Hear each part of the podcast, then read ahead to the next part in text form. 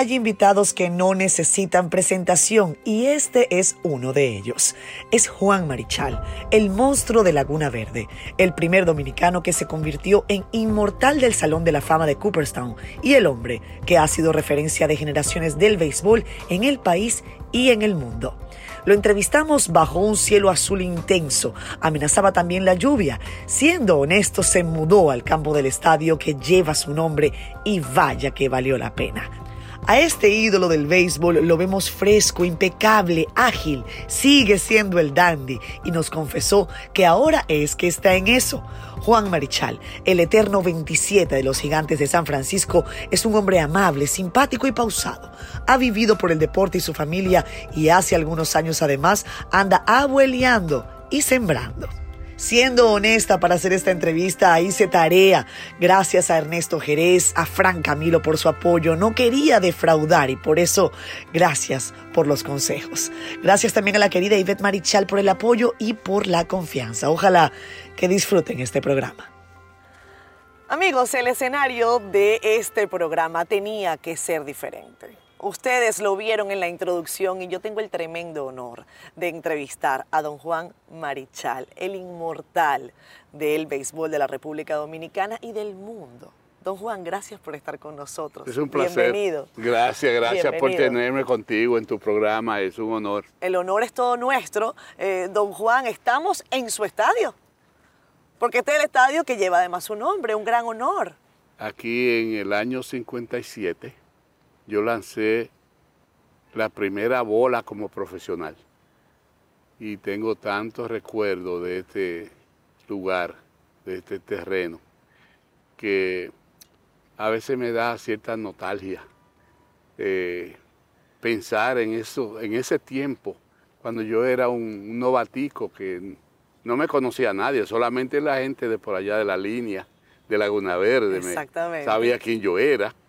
Pero aquí yo comencé, aquí me inicié y, de aquí eh, me encaminé hacia los Estados Unidos y el final fue bastante, bastante bueno, bastante de lo cual me siento orgulloso, porque desde muy temprano le prometí a mi madre que yo iba a ser pelotero.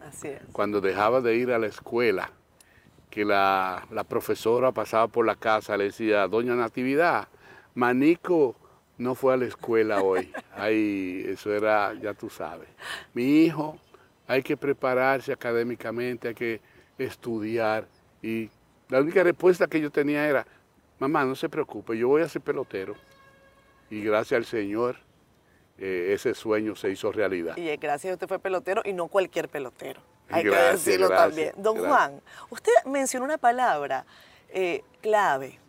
Y, yo quiero compartirla con usted porque cuando llegamos al estadio hace un rato para preparar la entrevista, yo me senté solita ahí en una grada y dije, quizás don Juan ha venido acá en algún momento a sentarse en estas gradas y ha revivido con nostalgia esos días. Eso usted lo ha hecho. Usted se ha venido para acá al estadio solo.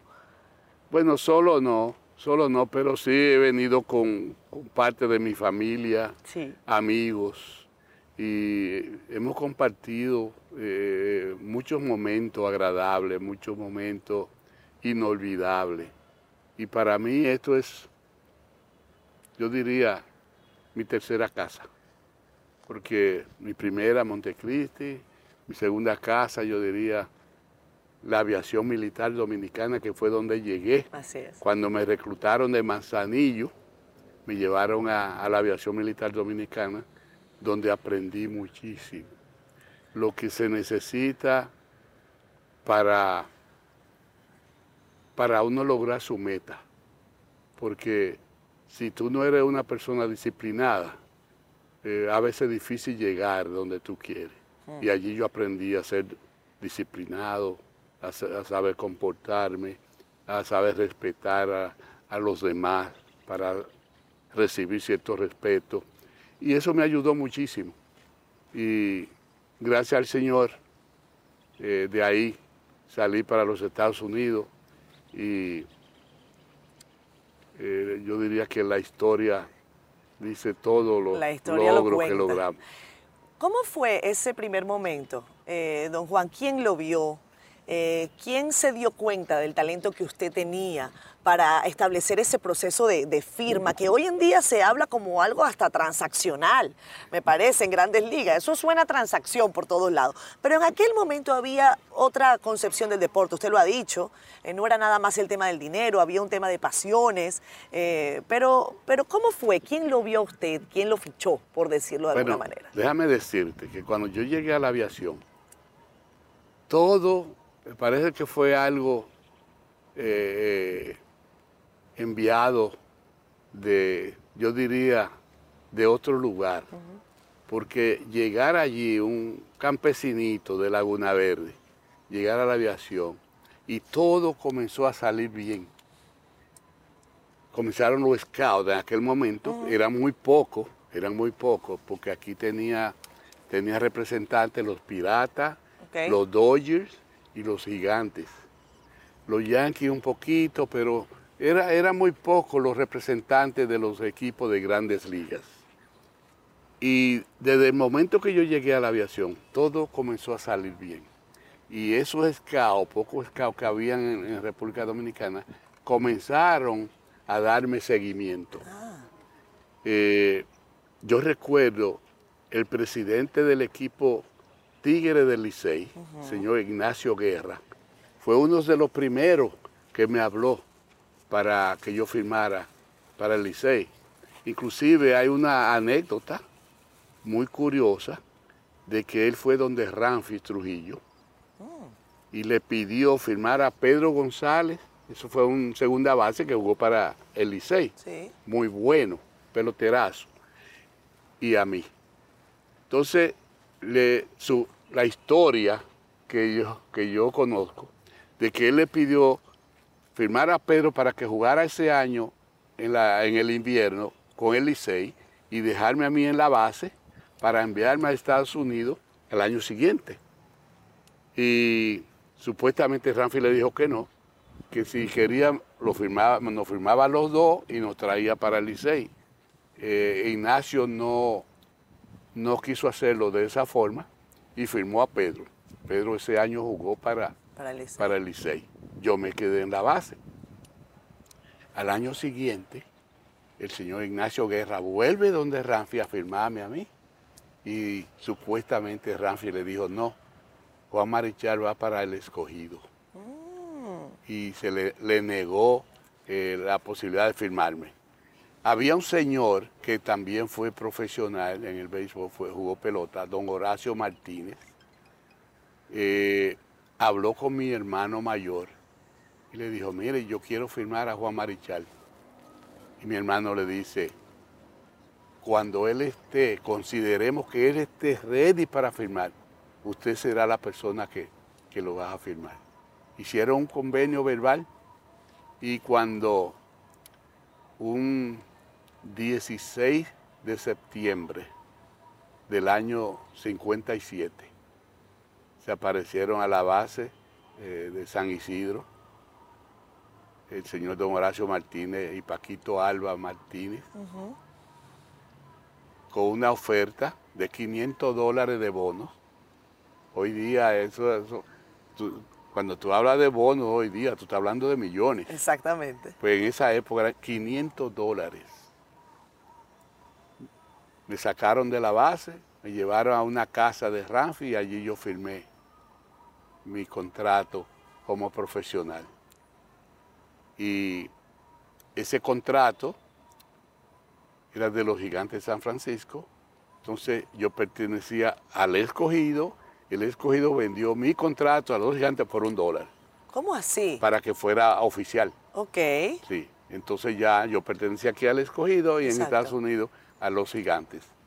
Y viajé a Estados Unidos en el 58. Exacto. ¿Usted recuerda ese primer, eh, esa, esa primera visual de Estados Unidos? Usted era, era muy joven, eh, había salido de Laguna Verde, un pueblito allá cerquita de Montecristi, me comenta usted a nueve kilómetros. Un paraje, una sección. Una sección. Sí. Y, llega a San Francisco. Esa primera visual suya, eh, ¿cómo usted recuerda ese día? No, no llego a San Francisco, yo llego, yo vuelo de aquí a Miami. A Miami, exacto. Y de Miami tomábamos un auto- autobús Exacto. para Sanford, Florida. Y allí los gigantes tenían el campo de entrenamiento de ligas menores. Allí yo llegué. Recuerdo que llegamos de noche. Todo fue eh, cenar un poquito y para, para la cama. Y al otro día, cuando yo me levanto, hay un patio bellísimo, lleno de jugadores, yo noto que hay grupitos, un grupito de negro americano aquí, un grupito de latino aquí, un grupito de, de americano blanco aquí. Y yo no entendía nada de lo que estaba pasando. Y le digo a un, le pregunto a un puertorriqueño, digo, ven acá, ¿y por qué? ¿Por qué esto es así? Dice, es que estamos en Estados Unidos.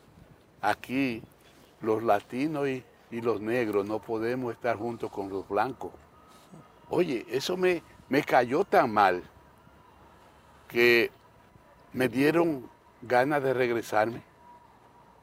Y te digo la verdad, por la única razón que yo no me regresé fue por la promesa que le había hecho a mi madre de que yo iba a ser pelotero.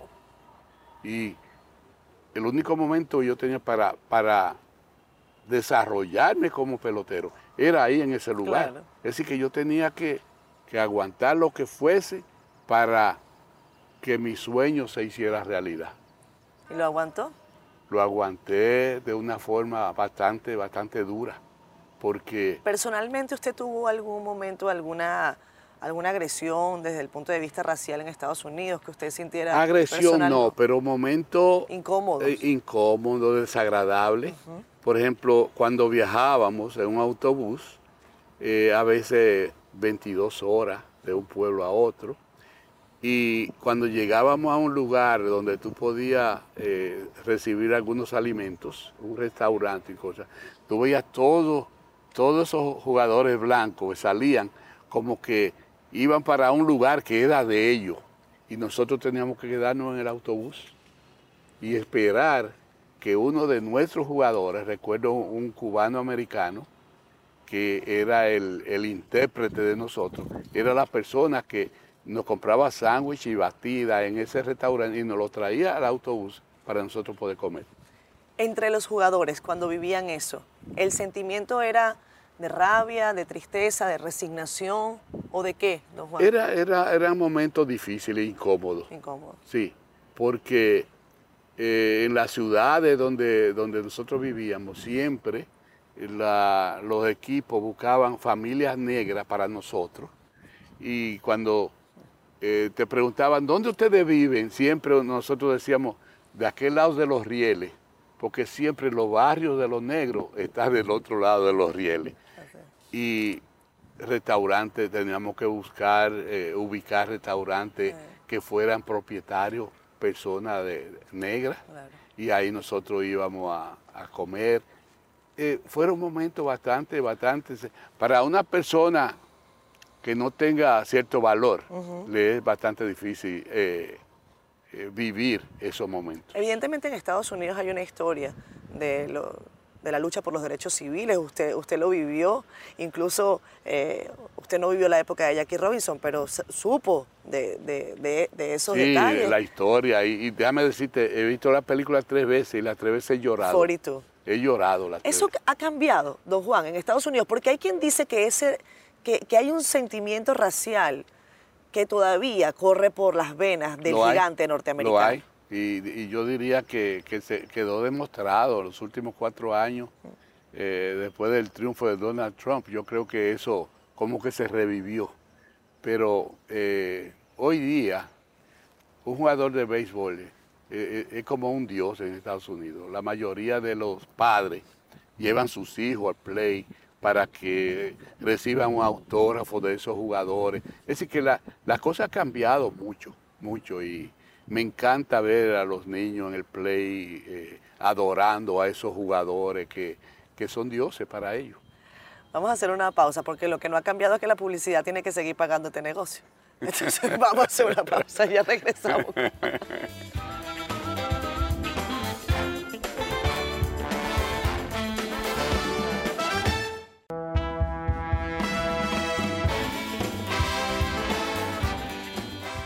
Regresamos con más amigos. Esto es Siendo Honestos, un programa de lujo, el que tenemos hoy en el estadio Juan Marichal, aquí con este caballero eh, que ha tenido eh, la cortesía de acompañarnos, don Juan. Usted eh, prácticamente llegó hace poco a Santo Domingo porque estaba en Miami, ¿no? Sí, dos años. bueno, faltaron 14 días para cumplir dos años que la pandemia no nos permitía regresar.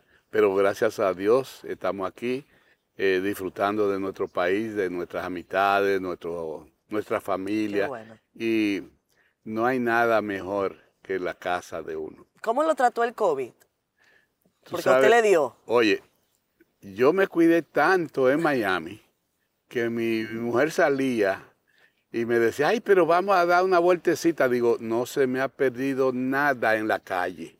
Y yo no salía de mi casa, o no salí. Eh, siempre mi mascarilla, eh, vacunado tres veces. Bueno, regresamos aquí y yo seguía con el mismo sistema de, mi, el cuido y la protección. Y no sé, no sé qué pasó. A mí me, agarró el COVID aquí.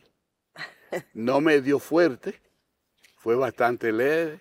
Eh, sentí algo, un dolorcito en la garganta, un ardor en la garganta, y eso fue todo. Y gracias a Dios estamos recuperado de eso. Qué bueno. Don Juan, eh, ¿a usted en algún momento alguien lo bautizó como el dandy? Pero usted está más dandy que nunca. Ah, porque yo lo veo a usted delgado, eh, impecable, como siempre ha estado, pero ahora está poniendo a usted un esfuerzo adicional. Sí, seguro. yo, yo jugué 15 años con 180 libras. Y después que me retiré, me he descuidado. Tú sabes, lo peor del mundo es un los malos hábitos. Y de 180 he subido a 224. Y ayer, después de una dieta que, estoy llevando, en siete días he rebajado 9 libras. Eso del dandy fue un, periodista de San Francisco.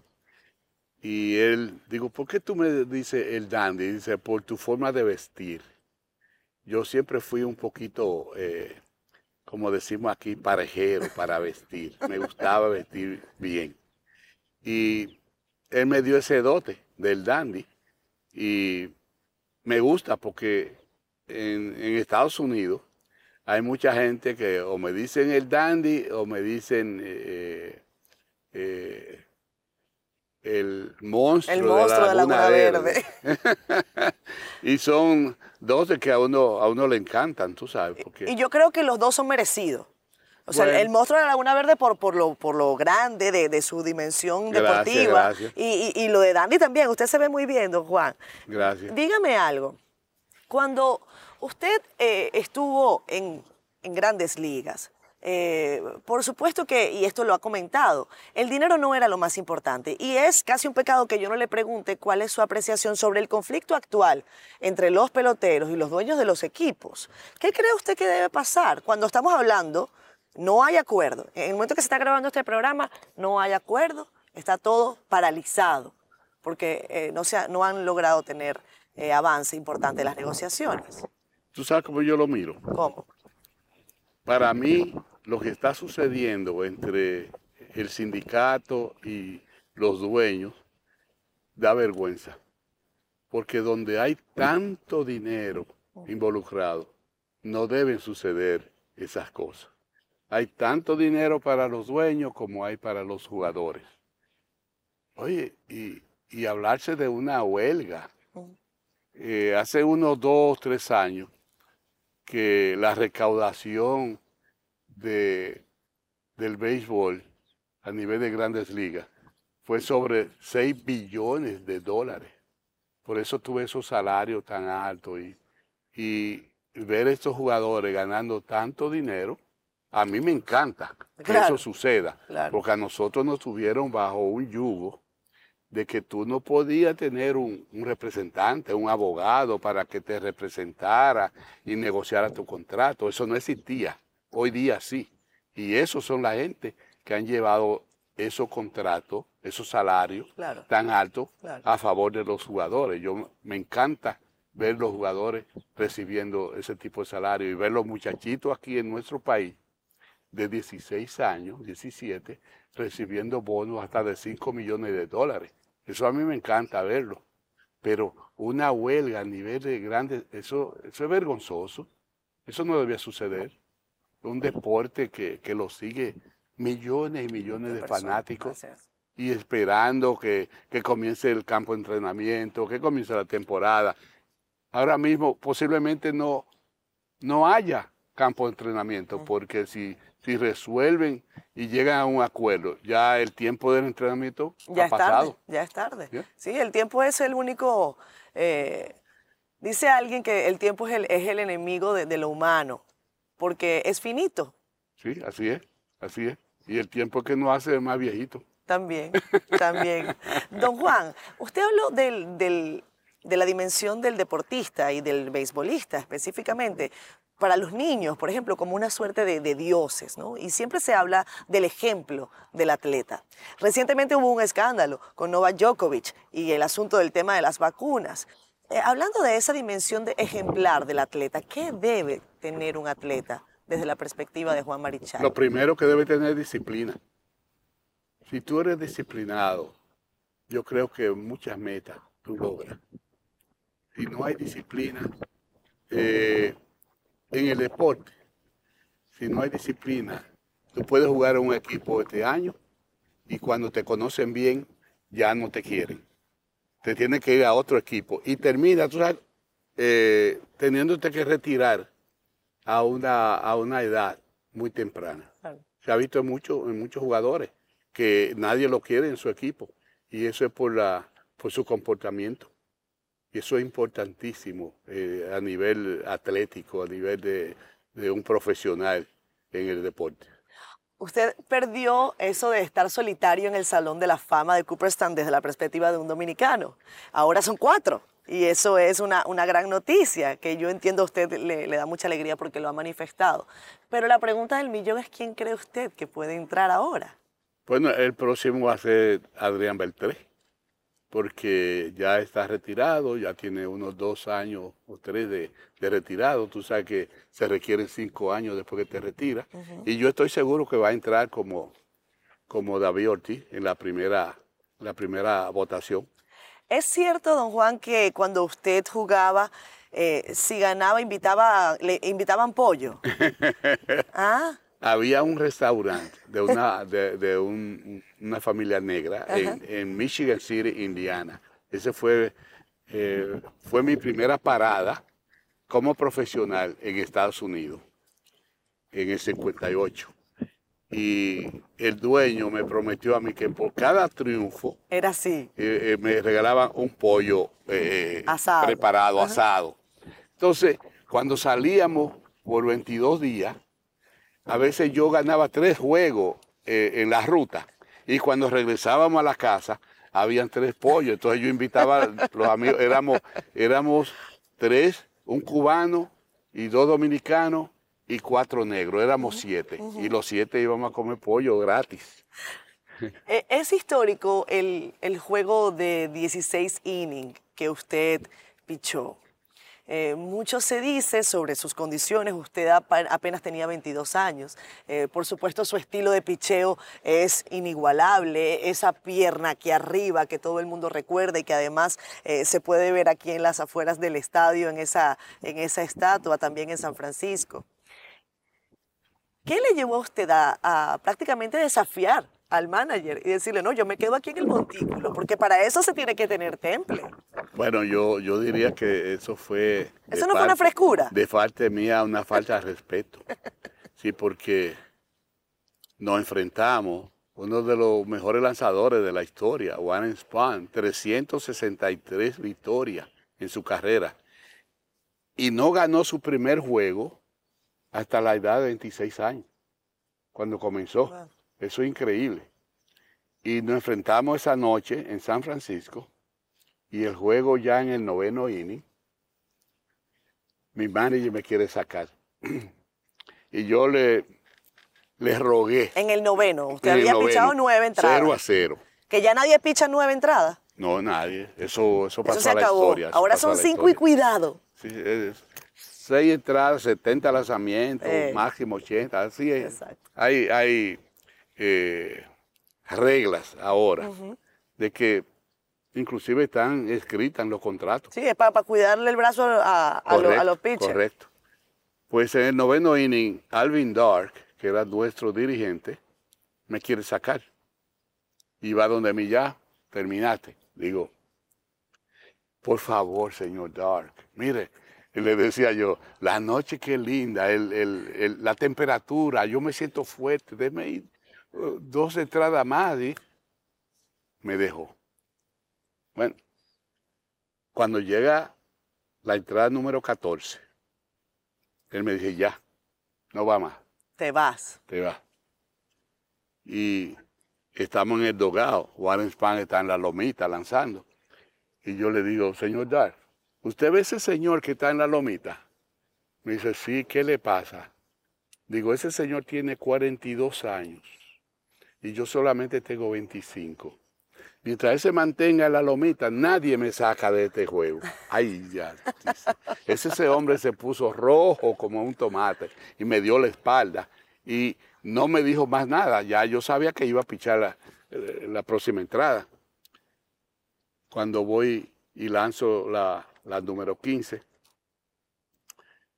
cuando llego al dogado, le digo, señor Dark, ya, no, no, no voy más, le dije yo y entra One Span y así de rápido hace 1, 2 y 3 en, la entrada número 15.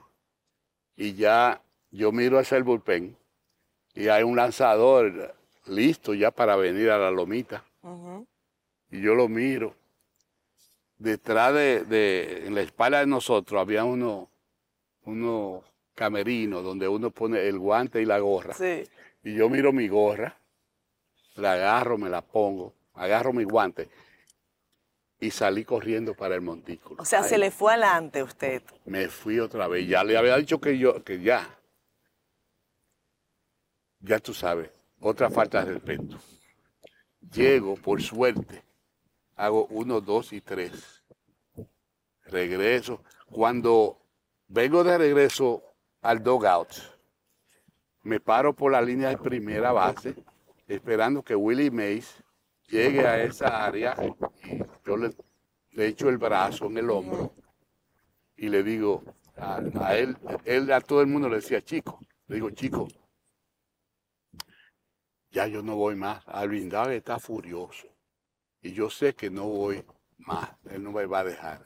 Y él me, me toca la espalda y me dice, no te preocupes, yo voy a ganar este juego para ti y él era el segundo bateador de esa entrada, número 16, y el primer lanzamiento. Todavía a veces yo cierro los ojos y veo esa bola flotando sobre la verja y, aquella alfombra de toalla que le pusimos a Willie Mays para... fue uno de los momentos más agradables porque aparte de todo lo que pasó en ese juego, eh, gracias al Señor salimos triunfando.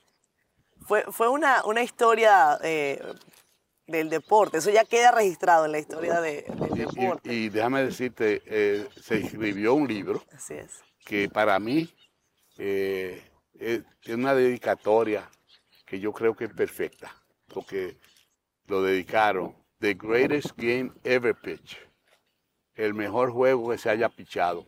Y eso me hace sentir bastante orgulloso. Ese día usted dijo, cumplí con mi mamá. Yo creo que sí, yo creo que sí. Y así fue. Don Juan, estamos en Santo Domingo, capital de la República Dominicana. Usted comparte residencia entre Santo Domingo, eh, Miami. En una oportunidad estuvimos en su casa, tuvimos ese honor, hicimos una entrevista para la revista Sala de Espera. Y yo comentaba al inicio de esa entrevista que yo me acobardé porque yo para entrevistar a una persona de, su talla eh, sentía que tenía que, leer más y quise darle también el, el privilegio y el honor a un eh, querido amigo periodista, columnista que tiene mucha, mucha experiencia en materia deportiva y, fue Cristóbal Guerra. Eh, oh, él le hizo varias preguntas, yo hice eh, medianamente las que pude y para esta entrevista le pedí también a el amigo Ernesto Jerez que, que, me, que me, enviara, bueno, sobre todo que me orientara. Ernesto, es una Biblia. Ernesto sabe muchas cosas y para mí es un buen amigo, alguien que le agradezco que me haya ayudado a hacer esta entrevista. Pero Tremendo ser humano. Total, total. Y, nuestro, además. Sí, nuestro. ¿Qué le preocupa a don Juan Marichal en este momento? Ahora que está en casa, que estamos en, Santo Domingo, lo vimos participar el día de la rendición de cuentas del presidente de la República, Luis Abinader. Eh, ¿Cómo ve a su natal dominicana? Lo veo bien. Yo espero, yo espero que nosotros los dominicanos, como dijo el presidente, él, no es presidente para, para un grupito, él es el presidente de todos los dominicanos. Y yo espero que nosotros los dominicanos lo dejen trabajar, porque yo, yo creo que él puede hacer un, un buen gobierno a favor de nuestro país que tanto queremos. Y por eso estamos aquí, eh, la tierra que nos vio nacer y siempre, siempre rogando porque cada día sea mucho mejor para los de abajo, porque hay mucha gente, mucha gente que uno que es del campo y uno que vive con el pueblo se da cuenta de las necesidades que pasan muchas personas. Y ojalá que todo eso mejore a través de los años. Vamos a hacer una pausa acá en Siendo Honestos, ya regresamos.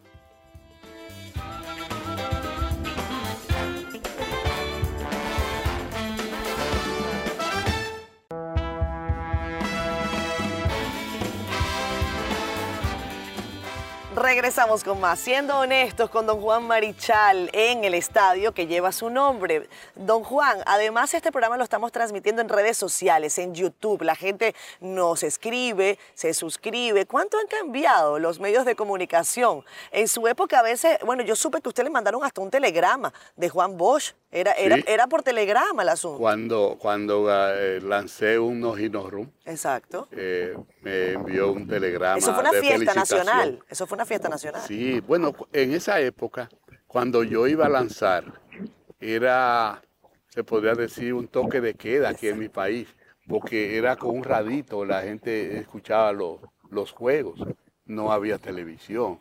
Lo único que yo lamento de mi carrera es eso que que no me pudieran ver con, la frecuencia que, se puede hacer hoy día. Una imagen que quedó para el recuerdo también y que estaba en fotografía, y que también hay video, pero, y lo vamos a ver, eh, fue el incidente con John Rosboro. Eso le ha preguntado a usted todo el mundo. Eh, porque claro, evidentemente fue un, incidente que, quedó allí, pero usted ha mantenido con Rosboro, que además eran rivales de equipo, eh, usted es San Francisco, el de los Dodgers. Una rivalidad, rivalidad histórica, increíble. Histórica. Eh, ustedes lograron hacer una, buena amistad. Y yo quiero preguntarle a usted. De lo cual yo me alegro muchísimo que eso sucediera. Exacto. ¿Qué es para usted el perdón? ¿Cómo, cómo, cómo pensar en el perdón después de un incidente así? ¿Cómo bueno, lo vio? Yo después de ese incidente le pedí excusa a, todo el mundo. Eh, siempre dije que, yo había sido provocado. Y así fue. Eh, no, me, no me gusta eh, hacer la historia de nuevo, porque ya John falleció. Así es. Y no hay forma de que él contradiga algo que yo, que yo exprese. Pero Sandy Koufax después dijo que sí, que le habían mandado a usted a lanzarle la eso, pelota. Eso me quitó una carga de encima porque yo siempre viví con ese remordimiento de lo que sucedió, que no debió haber sucedido. Y ese día, estando yo en un banquito en el hotel Ortesaga en Cooperstown, yo estoy sentado allí y viene Sandy Cooper, se me sienta al lado y me pregunta, dice Juan, ¿tú y Johnny son amigos? Digo, sí, somos amigos, nosotros hablamos yo lo invité a República Dominicana, él me complació y vino y y, llevó su esposa, su hija, eh, a un clásico de golf, Juan Marichal, y, y después vino a manillar el equipo Licey. Y nos hicimos grandes amigos. Y él me dice, ay, yo sí me alegro que ustedes sean amigos porque eso me quita cierta presión a mí también. Digo, yo haciéndome que no sabía... ¿De qué me iba a hablar? sí. Y le digo, ¿y por qué, Sandy? Y me dice, porque ese día el manager me, me dijo que te tumbara. Tumbar es cuando le lanza un pelotazo a uno por el cuerpo, la cabeza, donde sea. Y Johnny me dijo, no, no lo hagas tú, déjame hacerlo yo. Porque si tú lo haces, te va a sacar del juego. Y eso fue lo que sucedió. Eh, Sandy hizo un lanzamiento. Yo vi cuando él eh, eh, dejó rodar la bola hacia atrás. Yo me quedo mirando a Sandy y cuando él regresa la bola hacia Sandy, la bola me toca el oído derecho. Y ahí es cuando comenzó todo aquel problema que recorrió el mundo. Se dice que los pitchers, eh, después de usted, de Pedro Martínez, eh, tienen la, barra muy alta, al menos en el caso de la República Dominicana. Eh, ¿Cómo ve usted el picheo local? Y, bueno, si ven el camino algo similar, aunque se ha hablado también del, asunto de la cantidad de innings que se puede lanzar, pero Pedro Martínez le entregaron, entró al Salón de la Fama 30 años después que usted. Sí, yo duré ahí. ¿Solo 30 años? Yo creo que 33, creo que duré solito ahí. Pero déjame decirte, a mí me agrada lo que está sucediendo ahora, porque yo considero que siendo nuestro país un productor de jugadores, eh, yo diría que somos segundos de Estados Unidos. Es decir, ni, Canadá, tal vez Japón. Eh, bueno, a nivel de grandes ligas somos segundos. Seguro. De la cantidad de jugadores que, militan en, grandes ligas. Y, veo el número muy reducido de miembros del Salón de la Fama con un deporte que se ha jugado por tantos años y que solamente tenemos cuatro. Yo quiero que vengan mucho más. Y ahora yo estoy seguro que el próximo será Adrián Beltré, eh, después será que todavía no se ha retirado, Albert Pujol. Eh, es posible, es posible que, que también eh, venga un muchacho que de por allá de mi pueblo, de la mata de Santa Cruz, Nelson Cruz. Nelson Cruz. Eh, Tremenda persona, Nelson Cruz. Un, un, profesional. Lo entrevistamos en Siendo Honestos. Muy educado. Sí, increíble. Y, tenemos en él una buena representación a nivel mundial.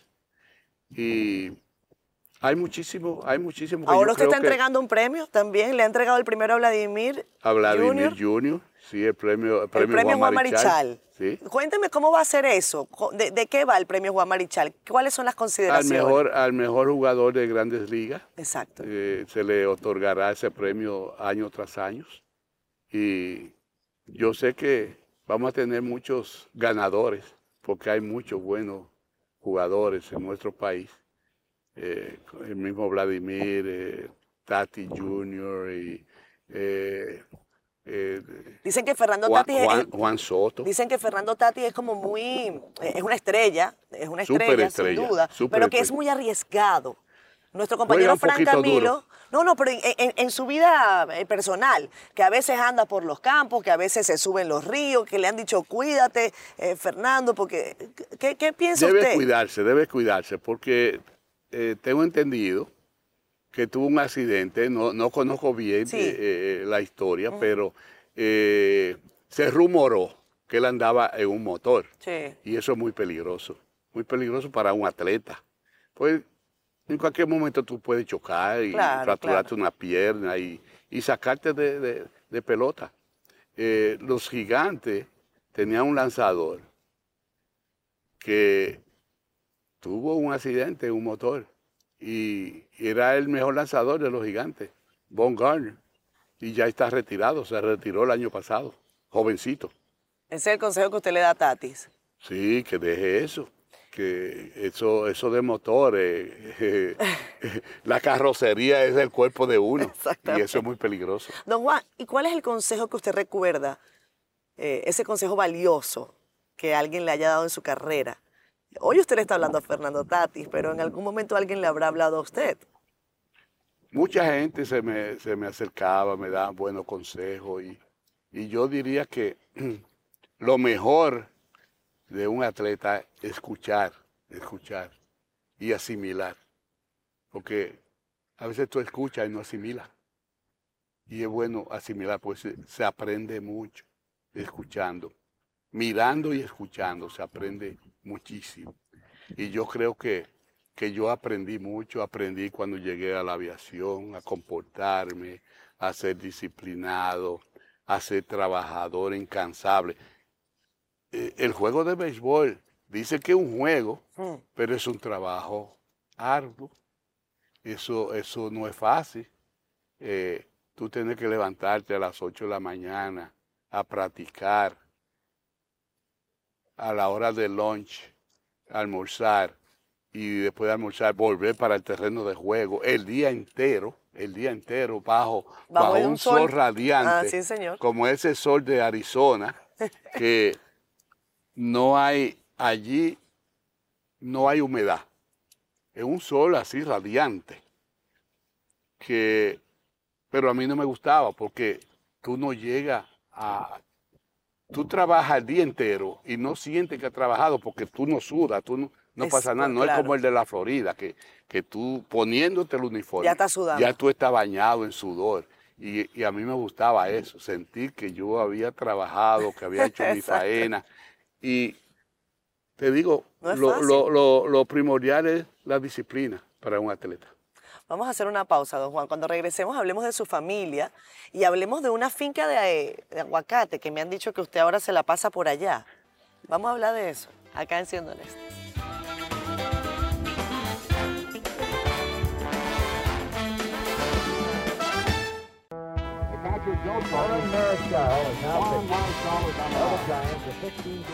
Regresamos amigos, siendo honestos, hoy desde Santo Domingo, capital de la República Dominicana, en el estadio Juan Marichal, con Juan Marichal. Así que de qué mejor manera. Recuerde seguirnos en redes sociales, en nuestro canal de YouTube. Dele a la campanita, suscríbase y háganos sus comentarios. Don Juan Marichal, eh, me ha encomendado don Ernesto Jerez, porque yo soy... Eh, respetuosa de, los créditos, que le pregunte sobre específicamente su relación con Osvaldo Virgil.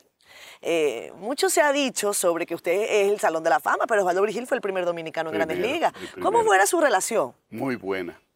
Es mi compadre. Yo le bauticé una, una niña, se llama Justine, vive en Arizona, en Phoenix. Ok. Y mi compadre vive en, en Montecristi. Eh, cariñosamente le decimos el orégano. Y la verdad que es una personalidad que vive el deporte. Eh, manilló mucho en tu país, en Venezuela. En Venezuela. Sí. Es un hombre entregado a, a preparar jóvenes para que un día tengan la oportunidad de llegar a, al lugar donde uno quiere siempre, que es Grandes Ligas. Cuando yo comencé yo no sabía lo que era Grandes Ligas. Así que yo jugaba por, porque me gustaba jugar. Pero cuando llegué a clase A, ahí fue que los mismos peloteros me decían, oye, tú tienes chance de que te suban y jugar en grandes ligas. Ahí yo comencé a aprender lo que era grandes ligas, a saber lo que era Willie Mays. Eh, ya teníamos a Felipe Aló en grandes ligas, a Orlando Cepeda, puertorriqueño, a un señor llamado Rubén Gómez, de puertorriqueño eh, con los gigantes. Es decir, ahí yo comencé a mirar hacia, hacia esos nombres. Y en cierto momento quería estar allí con ellos y el Señor me lo permitió. Y lo logró. Lo logró. Don Juan, me dijeron que usted ahora anda en un afán eh, agrícola, que está sembrando aguacate eh, muy cerca de, Santo Domingo y que se pasa un tiempito por allí. Bueno, yo no estoy sembrando, mi hijo, ah, es su hijo, mi único varón, eh, se ha presentado como una persona que le gusta la agricultura. Y ha preparado una siembra de aguacate con el fin de del mercado criollo, el mercado eh, eh, del exterior. Y yo como estaba, o estoy todavía un poquito sobrepeso, me voy con él a la finca, camino un poco. Al, principio me era un poquito difícil porque me sofocaba, porque es una inclinado hacia abajo y para subir es bastante difícil. Claro. A veces eh, el señor Ernesto tenía que esperarme a mitad de camino para subirme en la, en la guagua, en, el vehículo, pero ya puedo recorrer ese trayecto y no me sofoco por la dieta que estoy llevando. Claro. Sí, y pienso, pienso, ya tengo nueve libras que he rebajado y la meta son 30. ¿30 libras? 30. Bueno, pues yo, yo, se lo creo. Yo, yo, no, no sé la que va a decir que no. Yo sé que usted es una persona determinada. Tengo, tengo mucha ropa que no me sirve, que yo no quiero que mi esposa la, la, regale. Y, y, le prometí que, que me la deje ahí, que me la voy a poner. Y yo estoy seguro que así va a ser. Don Juan, dígame una cosa. Cuando el, cuando el dominicano va al estadio, eh, el dominicano es un apasionado del béisbol. Hay dicen que el dominicano tiene dos deportes, eh, la política y el béisbol. Y, yo creo que sí, que, el béisbol además es una escuela de vida, porque eh, si uno lo ve con, filosofía, eh, es un deporte que además brinda oportunidades. Tú tienes varias oportunidades al bate, tú tienes varias oportunidades de pichar, tú tienes varias oportunidades de lograr la meta. Viendo con filosofía su carrera, eh, don Juan, el balance siempre es positivo, pero ¿qué le falta? A usted quizás por, por llenar, ya quizás no desde la perspectiva del deporte, pero, pero no sé, en, su camino. Bueno, Además usted es abuelo y tiene un montón de nietos. Yo tengo 16 nietos y 3 bisnietos. Seis mujeres y un varón.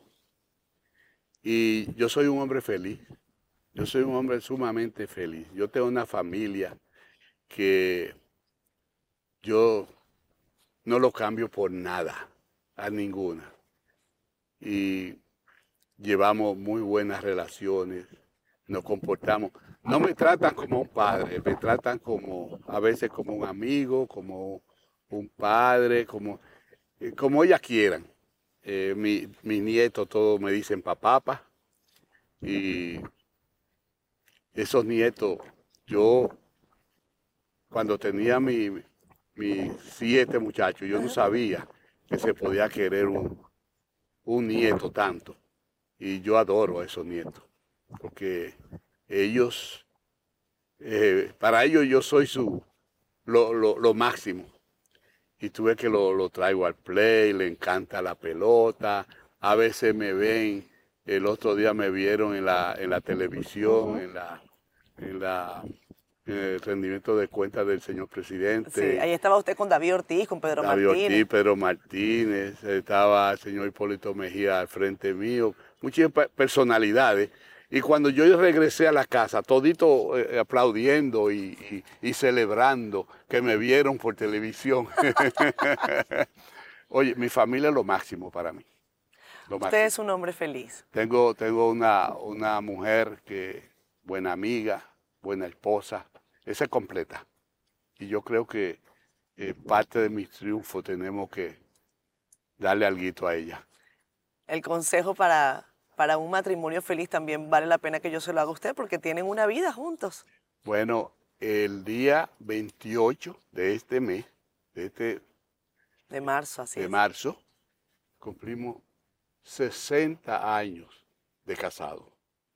Y yo relajo mucho delante de ella, le digo a, los amigos, digo, me están construyendo una estatua, un monumento. Dice, ¿y a mí qué es lo que me van a hacer? digo, tú también te mereces algo, algo semejante. Ella lo ha acompañado durante toda su carrera. Durante, y, como me ha ayudado. Eh, a veces dice que, que donde hay un, un hombre siempre hay una, buena compañera. Yo estoy seguro de eso.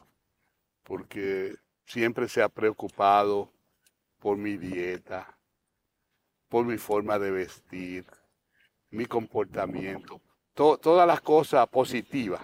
Ella siempre ha, estado al tanto. Doña Alma, eh, ese reconocimiento se, lo ha ganado entero.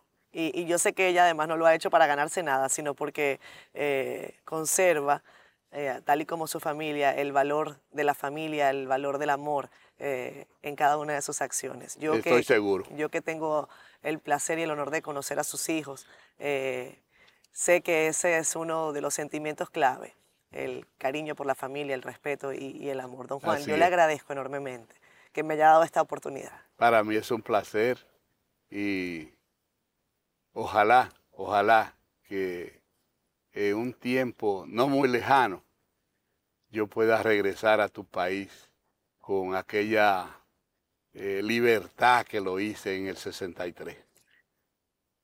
No puedo dejar de preguntarle, ya que me ha puesto esa, anécdota. Eh, ¿Cómo fue en el 63 ir a Venezuela? Se jugaba, se jugaba eh, una pelota interliga. Y Interdiaria, sí. Yo, yo jugaba con el escogido, entonces el escogido le tocó jugar en Venezuela y a mí me tocó ir a lanzar, creo que dos partidos yo lancé en Venezuela. Tuve una experiencia no muy...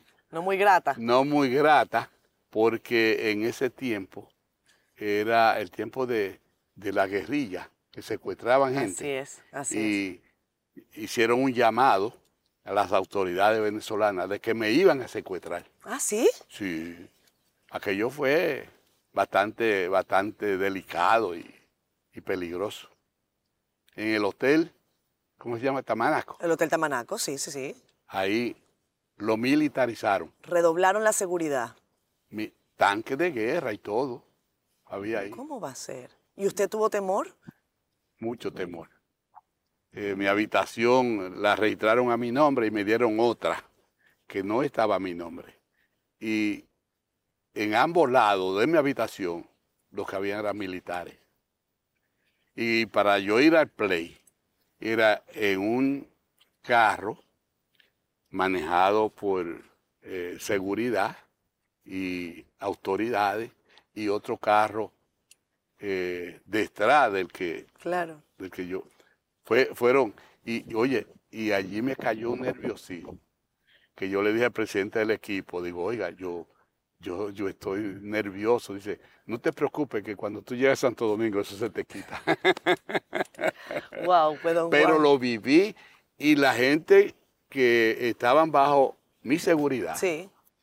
me, me dijeron, usted tiene que volver de incógnita sin avisar que usted viene y nosotros lo vamos a recibir y le vamos a enseñar lo que es Venezuela.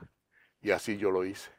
Pues Después volví con mi esposa y el trato que me dieron, ahí fue que aprendí a comer esa comida venezolana deliciosa. ¡Qué rico! Oye, y, y nunca se me olvidan esos momentos. Tanto los positivos como los negativos, porque eh, cuando se hablaba de aquella guerrilla no eran fácil. No era nada fácil. Eh, en esos días habían secuestrado a un corredor de a Fangio. Exactamente. ¿Te acuerdas? Sí, sí. Eh, esos mismos días, había pasado tal vez una semana o dos, y ya tú sabes cómo yo, cómo yo andaba. Muy nervioso. Mirando para todos lados. Pues don Juan, esos tiempos definitivamente han dejado una, una marca en la historia. Yo creo que Venezuela va a recuperarse y ojalá usted, usted Lo, pueda, lo pueda ver también. Eh, y quizás a lo mejor vamos y caminamos juntos por las calles de Caracas. Yo le prometí a David, Concepción, que lo veo eh, en Miami, ¿Sí? que yo voy a ir a la finca de él. Él tiene una finca en Venezuela. Ah, pues yo le prometí que voy para su finca y que esperamos que la cosa mejore. Pues a lo mejor yo me cuelo por allí, si ustedes me, me, lo permiten. Allí hacemos otra entrevista. Lo hacemos. Don Juan, muchísimas gracias. Un placer. Ha sido un tremendo honor. Gracias, gracias. Esto fue Siendo Honestos, amigos. Que tengan feliz noche, aunque nosotros estamos de día, pero ustedes, como transmitimos de noche, que tengan feliz noche. Nos vemos el próximo domingo, si Dios quiere.